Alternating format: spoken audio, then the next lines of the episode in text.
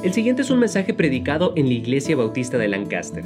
Para conectarse o saber más, busque IB de Lancaster en Facebook, Twitter o Instagram o vaya a ibdelancaster.org. La palabra de Dios, Mateo capítulo 2.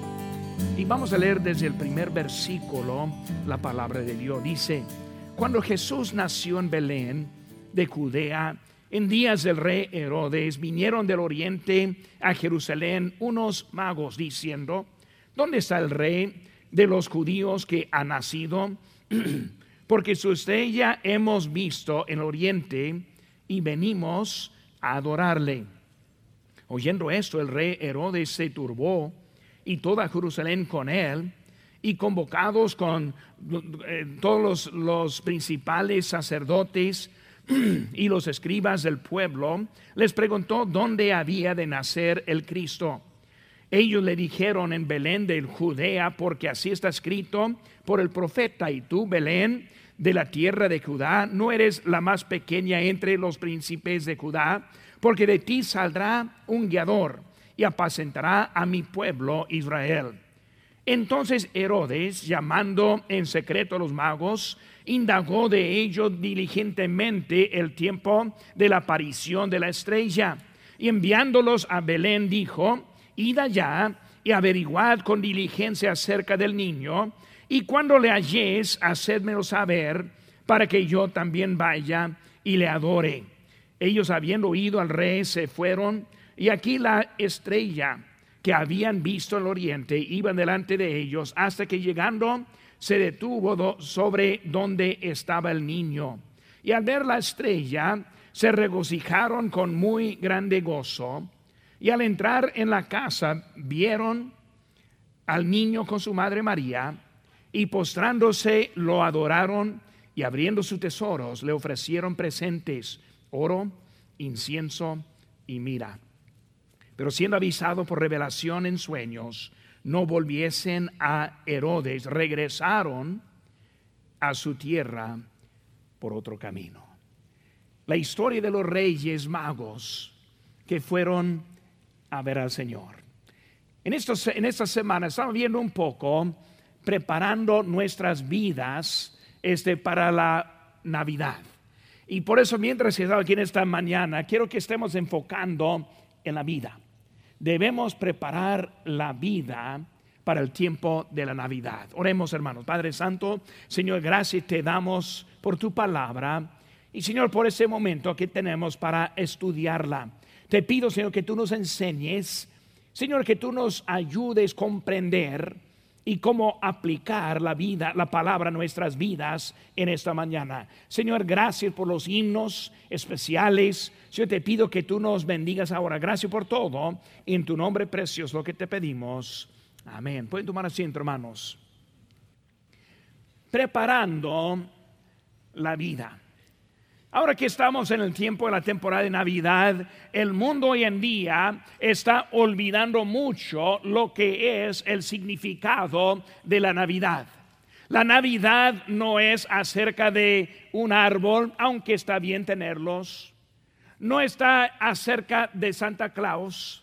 No está acerca de otras cosas, regalos y comidas, sino es acerca del nacimiento de Jesucristo.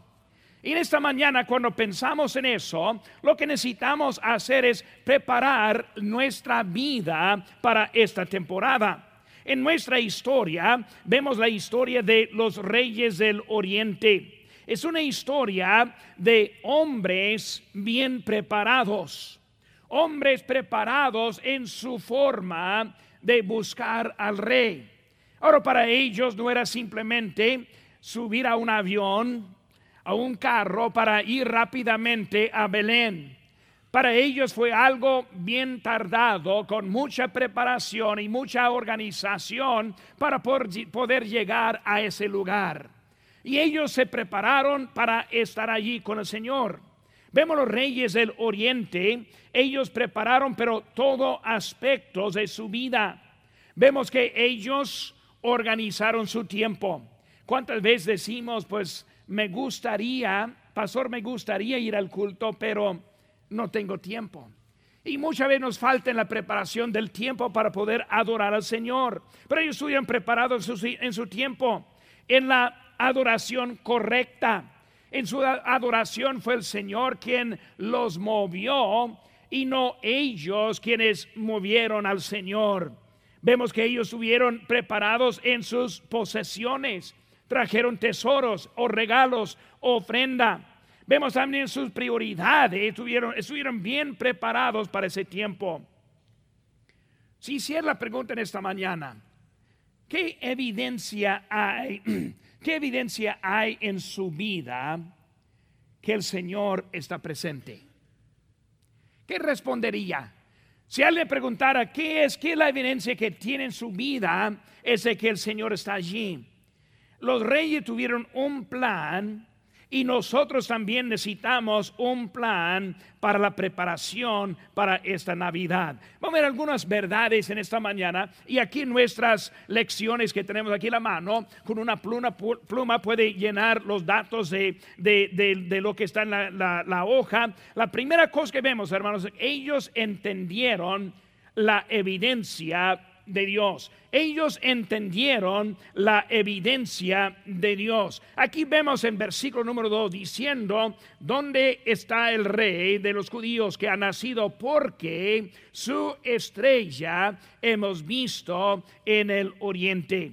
Hermanos, ellos entendieron la evidencia de Dios. ¿Cuántos hay hoy en día que buscan evidencia y no la hallan? ¿Cuántos hay que niegan la evidencia que sí está abierta y sí la vemos, pero no la entendemos? Vemos algunas cositas en esta mañana cuando pensamos en su evidencia. El inciso A es la creación nos dirige a Dios. La creación nos dirige a Dios. Hermanos, no más viendo la creación entendemos la evidencia de nuestro Dios. Hermanos, la locura que dice el mundo acerca de este mundo y la evolución para hacer todo lo que hay, nosotros somos, ahora voy a hablar con mucho respeto, somos más inteligentes creer esas cosas que ellos quieren enseñarnos. Tenemos más inteligencia este, para, eh, para ver todo lo que hay en este mundo y pensar que simplemente se sucedió, simplemente se apareció, simplemente ese se evolucionó, evolucionó. Entendemos mucho más que eso. Dice la Biblia en Salmo 19.1, los cielos cuentan la gloria de Dios y el firmamento anuncia la obra de sus manos. Hermano, más viendo afuera en esta mañana, levantándonos y en la mañana el sol empieza a dar luz. Durante el día da su calor. Este vemos los montes, vemos la nieve, vemos todo lo que está en cada año, todo el orden que hay. Nuestro Dios organizado puso todo en este mundo. Nosotros sí vemos lo que hay y la Biblia está muy clara en eso. Aunque el humanismo trata de descontar la evidencia de Dios, hermanos, todo es evidente. Los magos, los más inteligentes de ese tiempo, viendo la estrella, entendieron. Ellos vieron que sí Dios existe ellos sí vieron que Dios sí es la verdad. Ellos entendieron que algo muy grande iba a suceder en ese momento.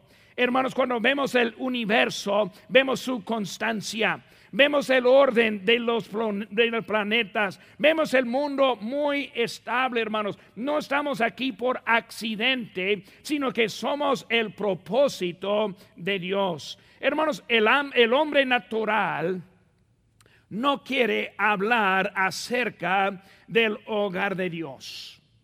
No quieren hablar mucho del cielo hasta que está en la cama de la muerte.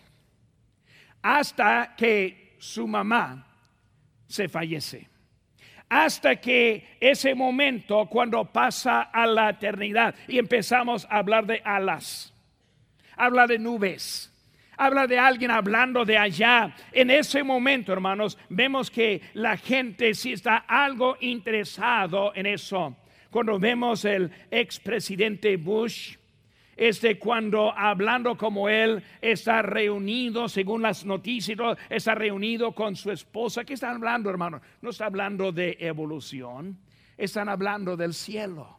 Está hablando de la vida que sigue después de esta vida. Por eso el mismo mundo habla de las dos maneras. Hermanos, solo los necios no ven la mano de Dios en esta creación. Hermanos, vemos primeramente que la creación nos dirige a Dios me da entendimiento de la existencia de Dios. Me da entendimiento que hay alguien más grande que nosotros quien está en control de lo que está pasando en este mundo. Segunda cosa, hermanos, que vemos en el inciso B es que las estrellas les dieron la dirección. Las estrellas les dieron la dirección. Ahora, los magos ellos sí entendieron, eran este, gente este, este, totalmente incrédula. Ellos no entendieron mucho de Dios, solo entendieron que la creación es de Dios. Y ahora cuando ven esa estrella, algo diferente pasó ellos entendieron de esa estrella que fue algo marcando el Hijo de Dios, el rey de, de, Judá que iba a llegar. Y por eso vemos que esa estrella ahora les dieron, les dio este, la dirección. Dios escogió los cielos como guía. Y esa estrella en precisamente fue algo sobrenatural les guió y estuvo ahí presente por un periodo de como dos años, este que vemos en versículo 16. Vemos que esa estrella aún estaba en ese momento. Ellos sí entendieron eso. Hermanos, también, número 3, inciso C, estuvieron atentos a la voz de Dios. Versículo 12, hermanos, dice, pero siendo avisados por revelación de ensueños, que no volviesen a Herodes, regresaron a su tierra por otro camino. Estuvieron atentos a la voz de Dios. Hermanos, esta mañana, si vamos a tomar por ejemplo estos magos, vemos varias cosas. Número uno, no eran hombres necios. Si entendieron que hay, la creación muestra qué tan grande es nuestro Dios, ellos también eran obedientes a su voz ellos ahora están llegando y luego la voz de Dios fue lo que les movió. Hermano, nuestra vida debemos estar movidos por la voz de Dios. ¿Cómo es la voz de Dios? Pues en la creación vemos que dijo Dios y fue así. Dijo Dios, sea la luz y fue la luz. Cada cosa que él dijo, este, él puso en orden, él puso en su lugar. Ahora, ¿cuál es la voz de Dios para nosotros hoy en día? Simplemente la palabra de Dios. Esta palabra que no tiene error, que no tiene falla, que siempre cumple, que está hablando de nuestro futuro, es la palabra profética que nosotros tenemos más segura de cualquier otra cosa amigos míos, hermanos míos, no confíen este, en la palabra de un varón, sino lo que es la palabra de Dios. Vemos la naturaleza, vemos la creación, vemos un ángel de Dios hablando y también vemos la palabra de Dios. Enciso de Dios aún dirige las vidas, aún dirige las vidas. Hermanos, Él está, estuvo dirigiendo en aquel entonces. Lo vemos mucho más antes de ese tiempo. Vemos ahora que aún está dirigiendo, aún está mandando, aún está buscando siervos con quien Él puede usar para su lugar. Porque vemos, hermanos, que Dios nunca nos dirige al contrario de su palabra, nunca, nunca. Hermano, si escuche una voz y le dice algo que no está dentro de la palabra de Dios, no es voz de Dios. Es otra voz, es otra cosa que se pasa. Nunca Dios va a hacer la, desobediencia a la palabra de Dios. Es desobediencia a Dios. Cuando Dios habla y no lo hacemos, eh, somos desobedientes a Él. Hermanos, Cristo vino para cumplir y no para destruir la palabra de Dios. Conmigo, hermanos, aquí estamos libres de Mateo. Busquen también aquí al versículo número, capítulo número 5, perdón, capítulo número 5, versículo número 17, nomás como dos ah, páginas más adelante en la Biblia.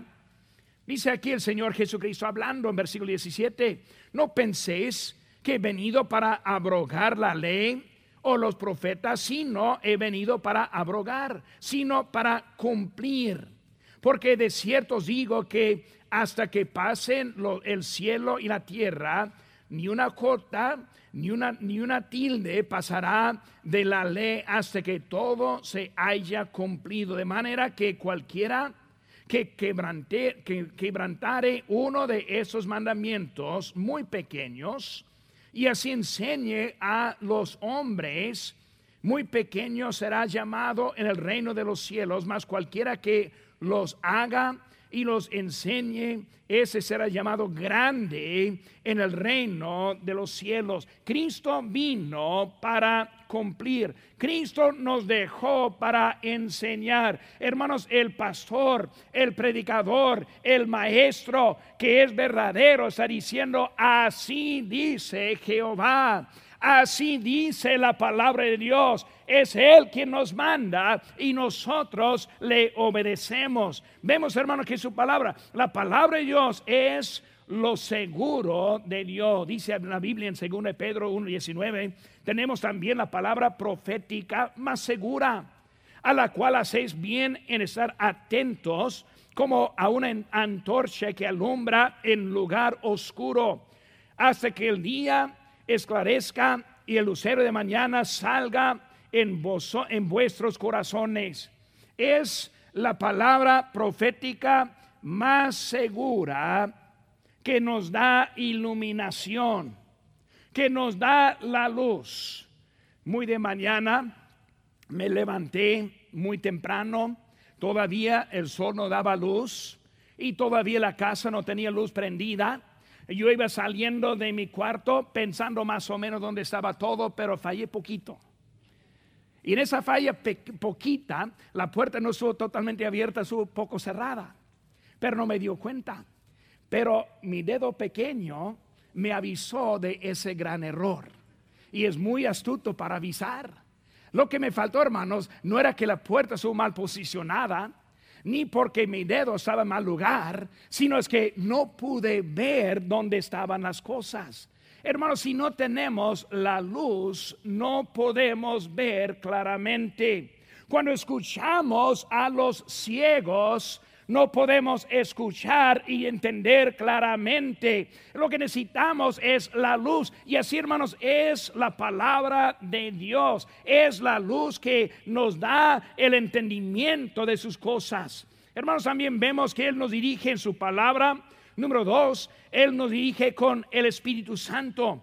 El Espíritu Santo está en nuestra vida para dirigirnos. Ahora, Déjenme decirles, hermanos, el Espíritu Santo nunca dirige en contra de la palabra de Dios, nunca, nunca. Si el Espíritu Santo le dice algo al contrario, no es él hablando. Vemos que Él siempre está atento a la palabra. Dice en Juan 14, 26, más el consolador, siendo el Espíritu Santo, el Espíritu Santo a quien el Padre enviará en mi nombre él os enseñará todas las cosas y os recordará todo lo que os yo os he dicho. Hermanos, tenemos aquí las manos la palabra de Dios. El Espíritu Santo viene para aplicar su palabra a nuestras vidas. Su trabajo es tocar a corazones en este momento. Yo estoy trayendo la palabra de Dios estoy dando instrucciones de la palabra de Dios, pero es su espíritu quien está aplicando en sus corazones. Él quiere que seamos obedientes. Él quiere que nosotros hagamos caso a lo que Él está haciendo. El Espíritu Santo, hermanos, dirige con unción y no con palabras. El Espíritu Santo no me dice en palabras abiertas sino que Él me habla en la forma de sentimientos dentro de mí. Él con su palabra algo abierta, algo que podemos estar viendo y luego su Espíritu Santo adentro empieza a aplicarlo. Vemos en 1 Juan 2:20, pero vosotros tenéis la unción del Santo y conoceréis todas las cosas. Hermanos, Dios es tan bonito en su forma. Dios usa testimonio múltiple. ¿Qué vemos, hermanos, en la Biblia? El Antiguo Testamento y el Nuevo Testamento. Los dos van juntos. Los dos dicen la misma, la misma cosa, pero las dos son dos cosas de testamento. Vemos Dios en la Trinidad, el Padre y el Hijo y el Espíritu Santo. Vemos que en su forma Él nos habla. Hermanos, vemos que Él está usando su palabra, pero también su espíritu aplicando lo que Él está diciendo. Luego, hermanos, la tercera cosa que vemos, Él dirige por su palabra, Él dirige por el Espíritu Santo y también Él dirige en las circunstancias. Ahora hay muchos que enseñan circunstancias primero, pero hermanos, circunstancias es al último. Las circunstancias pueden ser parte o puede ser algo que ni tiene parte. No podemos confiar en las circunstancias, pero cuando vemos la palabra y cuando sentimos al Espíritu Santo y luego vemos las circunstancias, ahora las cosas concuerden para mostrarnos bien clara lo que es la voluntad de Dios. Vemos la vida de José. José es uno del Antiguo Testamento. José fue un este, hijo de Jacob quien sus hermanos le odiaban. Ellos lo quisieron matar, pero en vez de matarlo decidieron venderlo como esclavo.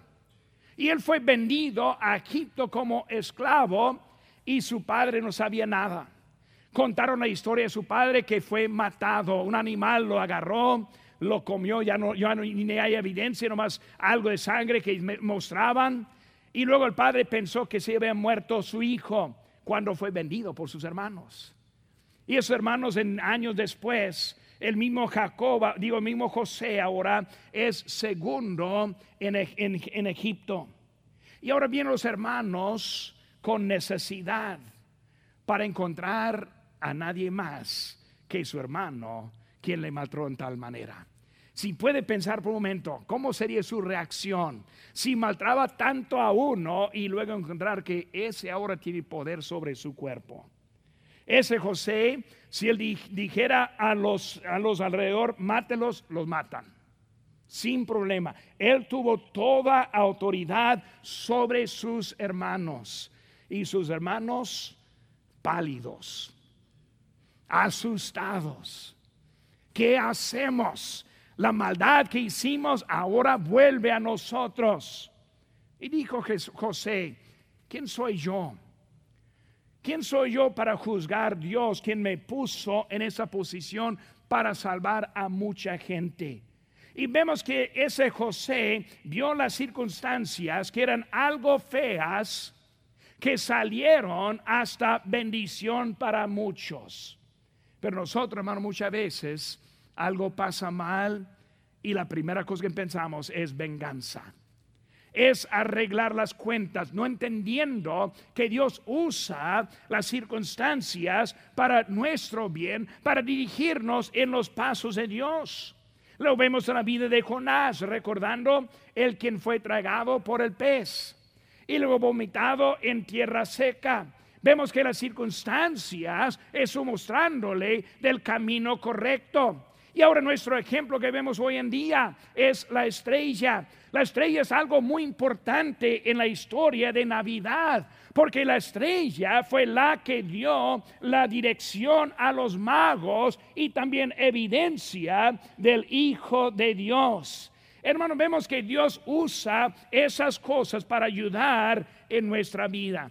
Primera cosa, hermano, que vemos, ellos entendieron la evidencia de Dios. Segunda cosa, hermanos, en nuestra hoja, ellos buscaron a Jesús en inocencia.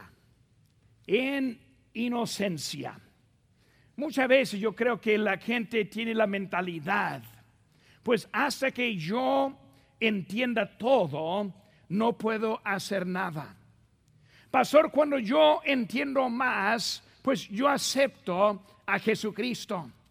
Muchas veces pensamos, pues si, si yo tengo suficientemente de entendimiento, si puedo. Y no entendemos que ellos llegaron no sabiendo todo, sino en una manera inocente. ¿Cómo fue? El inciso A, ellos fueron al lugar equivocado. Lugar es la palabra que falta el inciso A. Fueron al lugar equivocado. Que fueron a Jerusalén en vez de Belén. Una equivocación natural ellos ahí llegando, este, pensaron este, que, que es algo que, que, debe estar llegando en un palacio. ¿Dónde va a ser nacido un, un rey? En un palacio. ¿Dónde va a estar puesto? En una cuna. No esperaron verlo en un establo, en un pueblo chiquito, dentro de un pesebre. No fue lo que ellos esperaban. Pero vemos que ellos se equivocaron en ese momento este, por su inocencia. Vemos también José, María, fueron otros dos que también se equivocaron. Ellos llegaron a Belén, pero llegaron tarde. Llegaron una, una señora que está al punto de aliviarse, de dar luz, no quiere estar viajando en la noche antes. Una mujer que está en ese quiere tener todo preparado, estar bien instalado, tener ya la cama lista, la cuna lista, el cuarto listo. Y vemos que ellos no estuvieron listos. ¿Por qué? No estuvieron en su lugar. Ellos también equivocaron en su lugar. Este, vemos también muchos buscan en lugares equivocados. ¿Cuántos hay que confían en la religión? Piensan que la religión es suficiente. El día de ayer estuve hablando con una persona que ya tengo un rato hablándole. Y él me dijo en, en pocas palabras, Pastor, gracias por pasar y hablarme, pero somos católicos. Vamos a seguir la iglesia católica. Yo le dije, pues algo más importante que la religión es la relación con ese niño buscando y confiando en un lugar equivocado. Y muchos lo hacen en inocencia, no sabiendo la diferencia. Hay muchos que confían en otra Biblia o en otro libro, un otro pensamiento, una otra persona. Y con eso, eso están equivocados, pensando que están bien, pero en inocencia no saben hasta la naturaleza hay religiones de la naturaleza. Su religión es la naturaleza. Ahora pensamos en los paganos quienes adoran al sol. Ellos entienden mejor que el sol no es un dios. Pero ellos ven la naturaleza como el supremo de su vida. En inocencia están ahora buscando. Pero vemos que ellos fueron a un lugar equivocado por la inocencia. Vemos también número dos, si B, confiaron en los hombres equivocados. Confiaron en los hombres equivocaron. Ellos pensaron que el rey Herodes fue amigo de Jesús. Llegaron diciendo, sabemos que el rey de Judá nació y ese rey fue muy bueno con la cara. Porque no, se explotó, él eh, eh, habló con ellos. Ah, sí, sí, también dime, dime más, quiero saber más de eso. Ellos pensando que ah, es un amigo. No, no es amigo. Eres uno ya buscando para matarlo. Él no quiere competencia. Ahora la, la, drama que tuvimos anoche y vamos a ver también esta noche. ¿Dónde están Salinas? Hermano Salinas, ¿dónde está? Levanta hermano. No, no lo veo. Aquí está. Muy bien. La competencia. Ahora en el drama él es el pastor, no ponga mucha atención a él, ¿verdad? Ese, pero así fue el, rey. Él vio la competencia y él la quiso eliminar, pero ellos en su inocencia confiaron. Hermano, muchos, hay muchos que confían en algunos que no deben. Vemos, hermano, aquí en Mateo 7, poco más adelante en la Biblia, Mateo 7, versículo 15 dice, guardaos de los falsos profetas que vienen a vosotros con vestidos de ovejas, pero por dentro son lobos rapaces. Por sus frutos los conoceréis. Vemos que hay unos que buscan a lobos rapaces, falsos profetas, unos que no predican la verdad, ministros falsos. Hay muchos que están buscando y confiando en inocencia. Piensa, no, pues pastor, está bien. No, no está bien. Su palabra es donde vamos a confiar. Pero ellos están buscando en amigos falsos. Primero Corintios 15, 33 dice, no erráis, no erréis, las malas conversaciones corrompan, corrompen las buenas costumbres. Hermanos, hay amigos que confía como amigo que en realidad no es amigo, sino es alguien quien le está haciendo mal. Por eso ellos confiaron en hombres equivocados. Ellos, hermanos, los que no son de ayuda, dice Mateo 16, y Jesús le dijo, mirad, guardaos de la levadura de los fariseos y de los saduceos. O sea, viendo otra vez, unos que no están ayudando, sino que están haciendo daño. Me sorprende cuántos hay que viven para hacer daño. Viven para destruir. No viven para elevar a Dios, sino para bajar a otros.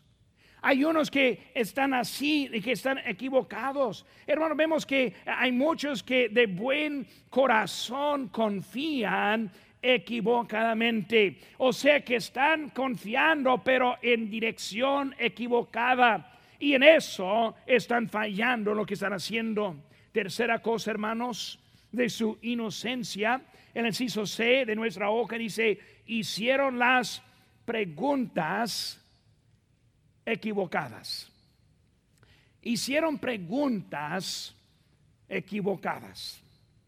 ¿Cómo es que podemos ir al cielo? Muchas veces no tenemos la pregunta correcta y recibimos información incorrecta. Ellos llegaron allí, vemos que pasó en su historia aquí. Llegando ellos, buscaron al rey, o más bien buscaron el rey en el palacio. Ellos fueron a un este al rey del mundo buscando al rey del universo. Cuando llegaron allí tuvieron la pregunta equivocada. No es un rey, sino es el rey. No es hijo de Herodes, sino es hijo de Dios. Ahora su pregunta fue una pregunta que equivocaron la manera que estuvieron hablando. Hermano, nosotros no somos salvos por el rey, en realidad somos salvos por el cordero. Cuando llegaron buscaron al rey, pero no encontraron un rey. Encontraron a un bebé acostado en un pesebre. Lo rechazaron, muchos lo rechazan porque no es lo que esperaban. Los judíos no aceptaron a Cristo porque ellos quisieron uno nacido en el palacio, no uno nacido en pesebre. Ellos quisieron uno que iba a quitarle sus problemas, no uno que iba a salvar a sus almas. Y hermanos, hoy en día hay muchos que andan buscando equivocadamente porque andan buscando a quien va a salvarle de sus problemas. Y de vez en cuando encuentro a alguien así que quiere acercarse a Dios porque ya vienen los problemas. Y cuando ya no están los problemas, tampoco están ese, buscándole a Cristo. Pero hermanos, ellos están confiando, pero confiando en una, en una manera equivocada. Juan 1.29 dice, el siguiente día vio Juan a Jesús que venía a él y dijo, he aquí el Cordero de Dios que quita este el pecado del mundo. Hermanos, no es el rey que quitó el pecado, sino es el cordero. El cordero. Él vino la primera vez como cordero. Viene la segunda vez como rey. Él va a venir. Ahora estamos esperando al rey. Pero en ese tiempo era el cordero. Hermanos, este voy al Padre. Yo no voy al Padre menos que voy por medio del Hijo de Dios. Voy a Jehová, yo no voy a llegar a Jehová por menos que por medio del Hijo de Dios. Hermanos, no es algo ligero, no es algo leve, sino es algo muy importante que entendemos que Cristo vino para morir en la cruz del Calvario. No entendieron eso, no entendían. Ellos esperaban el rey del palacio que iba ahora a gobernar, ¿no? Él vino como cordero para quitar el pecado. Hermano, nuestro Salvador es el quien ofrece su vida a nosotros hoy en día. Es el quien quita el pecado suyo como el mío. Es el quien perdona, es el quien da gracia, es el quien nos da la habilidad para aceptarle Él. Él ahora está hablando a nosotros, ese hijo, ese hijo de Dios. Hay muchos inocentes, escuchen bien, que van al infierno porque no entendían lo que deberían de hacer. No entendían que Cristo vino para dar su vida en rescate por nosotros, el Hijo de Dios. Ya hemos visto, hermanos, que ellos entendieron la evidencia, ellos buscaron a Jesús en inocencia. Número tres, hermanos, ellos encontraron al Salvador. Encontraron al Salvador. Versículo número 11 dice, aquí estamos en Mateo capítulo 2, versículo 11, y al entrar en la casa vieron al niño con su madre María, y postrándose lo adoraron y abriendo sus tesoros le ofrecieron presentes, oro, incienso y mirra. ¿Qué encontraron ahora? Encontraron al Salvador. Ahora ya están en el lugar correcto. Ya desde, desde el palacio pasaron a Belén. De un lugar ahora a otro lugar. Ahora por fin están en la posición correcta para escuchar. Ellos, número uno, inciso A, fueron persistentes. Persistentes. Hermanos, hay muchos que piensan que es muy difícil llegar a la iglesia los domingos en la mañana. Ven con mucha dificultad salir de una casa con clima, entrar en un carro con gasolina y clima, nomás sentarse a pasearse hasta la iglesia, bajarse y entrar. Ellos piensan que es algo difícil. Cuando vemos a ellos era algo difícil. No tuvieron su carro. No era algo fácil. Era algo que tomó meses de preparación para hacer esa cosa. Ellos eran persistentes en un lugar difícil. Y muchas veces nosotros ni somos persistentes en lugares fáciles, ni entendemos qué fácil es para nosotros hoy en día. Ellos no regresaron cuando no hallaron al Señor. Llegaron al, palacio tocando la puerta y luego ellos abrieron la puerta. Ahora hemos venido a ver al rey que se nació. No, no hay un rey aquí que se nació. Están equivocados. Ah, bueno, vamos a volver, a casa. No, siguieron persistentes, persistentes. Quisieron llegar al lugar este en donde estaba. Ellos al, al encontrar al rey confundido, no se detuvieron. Hermanos, muchos no encuentran la salvación porque no siguen adelante. Llegan más a escuchar y luego se regresan. Aquí viene, pero se va y no encuentran lo que están buscando porque no están siguiendo en lo que fueron persistentes. Segunda cosa, no solo persistentes, sino fueron insistentes. El, el inciso B, fueron insistentes. Ahora, hay una diferencia entre persistente e insistente. Ahora, persistencia significa seguir adelante sin desviarse. Insistencia significa mantenerse firme hasta que lo encuentra lo que anda buscando. Insistente, hasta el punto. Insistente, persistente de llegar, insistente que ahora van a recibir, ahora van a encontrar lo que andan buscando. Hermanos, creer que existe el Salvador no es suficiente. Creer que Dios es el creador no es suficiente. Confiar en la naturaleza de creación no es suficiente. Llegar a su iglesia no es suficiente. Hay que ser insistente hasta acepte al Señor Jesucristo en su corazón. ellos llegaron insistentes. Quiero ahora nomás llegar a donde está el niño hasta que llegue con él, hasta que lo encuentro a él. Hermanos, este hay que conocer a ese Señor, a ese niño del pesebre, hay que conocerlo personalmente, ser insistente en conocer al Señor. Vemos también, hermanos, en Ciso C, fueron cambiados, fueron cambiados. Al verlo, algo pasó. Le adoraron, le ofrendaron. Ellos encontraron al Dios que les cambió. Hermano, nosotros cuando vamos debemos entender que cuando yo lo encuentro a Él, Él me va a cambiar. Él no me deja igual. Ya no pienso igual. Ya no soy el mismo hombre de antes. Es algo diferente. Ellos entendieron la evidencia de Dios. Ellos buscaron a Jesús en inocencia. Ellos encontraron al Señor. Y número cuatro, hermanos, ellos fueron obedientes. Ellos fueron obedientes. Versículo 12. Pero siendo avisados por revelación en sueños que no volviesen a Herodes, ahora dice, regresaron a su tierra por otro camino. Ahora son obedientes. Dijo el Espíritu, ahora no vayas, no regreses al rey Herodes. Bueno, no voy a regresar allí. Lo que tú me dices, lo voy a hacer eran obedientes ahora también en su vida. Hermano, cuando vemos su, obediencia, vemos la historia de la obediencia. En el inciso A, la historia de la obediencia. Hermanos, la historia de los magos es una historia de obediencia. Viendo la estrella, ya empezaron sus planes. Haciendo un viaje lejos en obediencia. Pagando el precio necesario ¿Cuántas veces, hermanos, hablamos, cuando hablamos de la voluntad de Dios, empezamos con la pregunta, ¿cuánto me cuesta?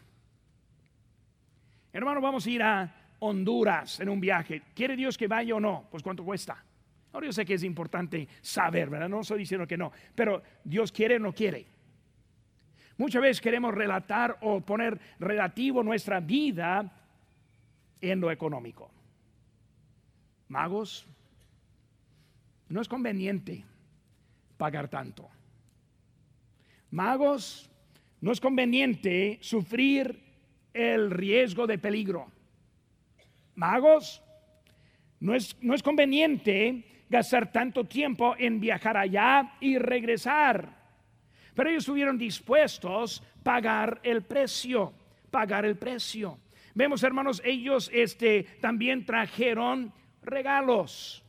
Ellos entendieron, si voy a traer algo para ese rey. Hermanos, nosotros vemos hombres importantes, pero también humildes que quisieron obedecer a Dios. Obedientes. Vemos la segunda cosa, hermanos, hizo ve la obediencia a Dios sobre los hombres. Primer espacio, Dios. Segundo espacio, hombres. Obediencia a Dios sobre los hombres. Herodes, hermanos, el rey, les dio orden. No era sugerencia. Dijo a los magos, quiero que vayas, quiero que regreses, cuéntame lo que está pasando. No lo hicieron. Herodes no estuvo tan contento. Dice que cuando vio que fue engañado por ellos, se enojó. Mandó a matar mucho, porque ellos obedecieron a Dios mejor que los hombres. Pero hermano, es muy fácil decir eso, pero muchas veces no vemos eso en nuestras vidas. Dios dio una orden y ellos aceptaron. Muchos desobedecen en la obediencia a los hombres. Buscan trabajo que les haga desobedientes. Visitas que vienen en la hora del culto y hace caso más bien a las visitas que estar en la casa de Dios.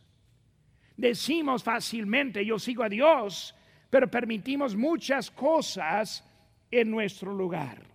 Ahora somos hispanos aquí. Cuando pensamos hispanos, yo voy muchas veces tocando puerta y en México especialmente la mujer dice, pues es el único día que puedo lavar la ropa, el domingo. Por eso no puedo ir. Otra dice, no, pero mi marido viene de trabajo, tengo que darle para comer, por eso no puedo ir. Haciendo caso a otro ante nuestro, antes nuestro Dios. Es hermanos, usan el dinero que pertenece a Dios para los hombres.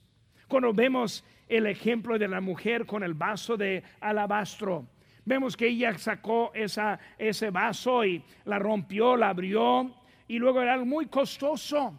Y los mismos discípulos diciendo, pues, Señor, ¿por qué estamos gastando tanto cuando podemos venderlo y darlo a los pobres? Y dijo Cristo, sí está bien hacerlo para los pobres, pero primero a Dios, primero a Dios. Que nunca nos olvide la importancia a Dios. Ellos estuvieron equivocados en muchas cosas. Ellos también vemos en el inciso C, regresaron diferentes. Regresaron diferentes. Vinieron con propósito para adorarle a Jesús. Lo encontraron, pero diferente. No un rico en el palacio, sino un pobre en el pesebre. Su idea fue cambiada al encontrarle al Señor. Hermano, eso es igual con cada persona que encuentra al Señor empieza a aprender todo lo que hacía antes no era correcto. Cambia cuando encuentra.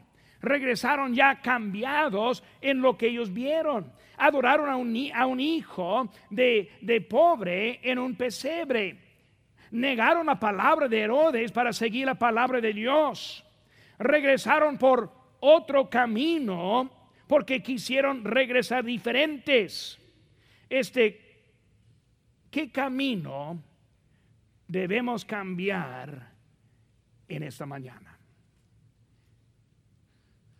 Bueno, cada mensaje nos debe llevar, llevar a un punto de cambio. Muchas veces lo que hacemos no está mal en sí mismo. Estuvo bien, noble, que los reyes llegaron hasta Belén, pero regresaron en otro camino diferente. Hermano, debemos seguir los pasos del Señor, pero cuando llegamos a su palabra, siempre el corazón abierto. Señor, háblame. Señor, ayúdame a encontrar lo que me falta. Puede ser que salga aquí en esta mañana que no conoce al Señor Jesucristo. El tiempo de la Navidad es un tiempo para presentar el Salvador que le quiere salvar de sus pecados que le quiere dar un nuevo hogar celestial, quien quiere que no vaya al infierno, sino al cielo, quien quiere cambiar su vida. ¿Y acaso está llegando esta mañana y en su corazón, si no, si se muriera en ese momento, no sabe, no sabe a dónde iría? Le invito a conocer el Salvador. Puede ser un creyente que entró en esta mañana y Dios tocó algunos errores o fallas que tiene la vida. Y Dios ahora muestra algo en su corazón. Debe mostrar algo en su corazón. Debemos salir por otro camino en esta mañana. Un camino cambiada, cambiado por la palabra de Dios. ¿Qué es lo que Dios quiere de nuestra vida? Cristo Rosso, por favor. Rosso inclinados. ¿Es usted salvo? ¿Tiene la certeza de la vida eterna? No hay nada más importante que saber dónde va a pasar la eternidad. Usted puede recibir este regalo si cree de todo corazón y le pide a Jesucristo que le salve. Puede orar así. Dios, mi pecado me ha separado de ti, y sin ti no puedo ir al cielo, pero creo que moriste por mí para pagar por mi pecado. Te recibo como mi único Salvador personal. Dame el regalo de la vida eterna. En el nombre de Cristo. Amén. Si tomó esta decisión, queremos alegrarnos con usted. Marque al 1-800-688-6329 o conéctese buscando IB de Lancaster en Facebook, Twitter o Instagram para hacer cualquier pregunta. Gracias por escuchar este podcast de la Iglesia Bautista de Lancaster. Que Dios le bendiga.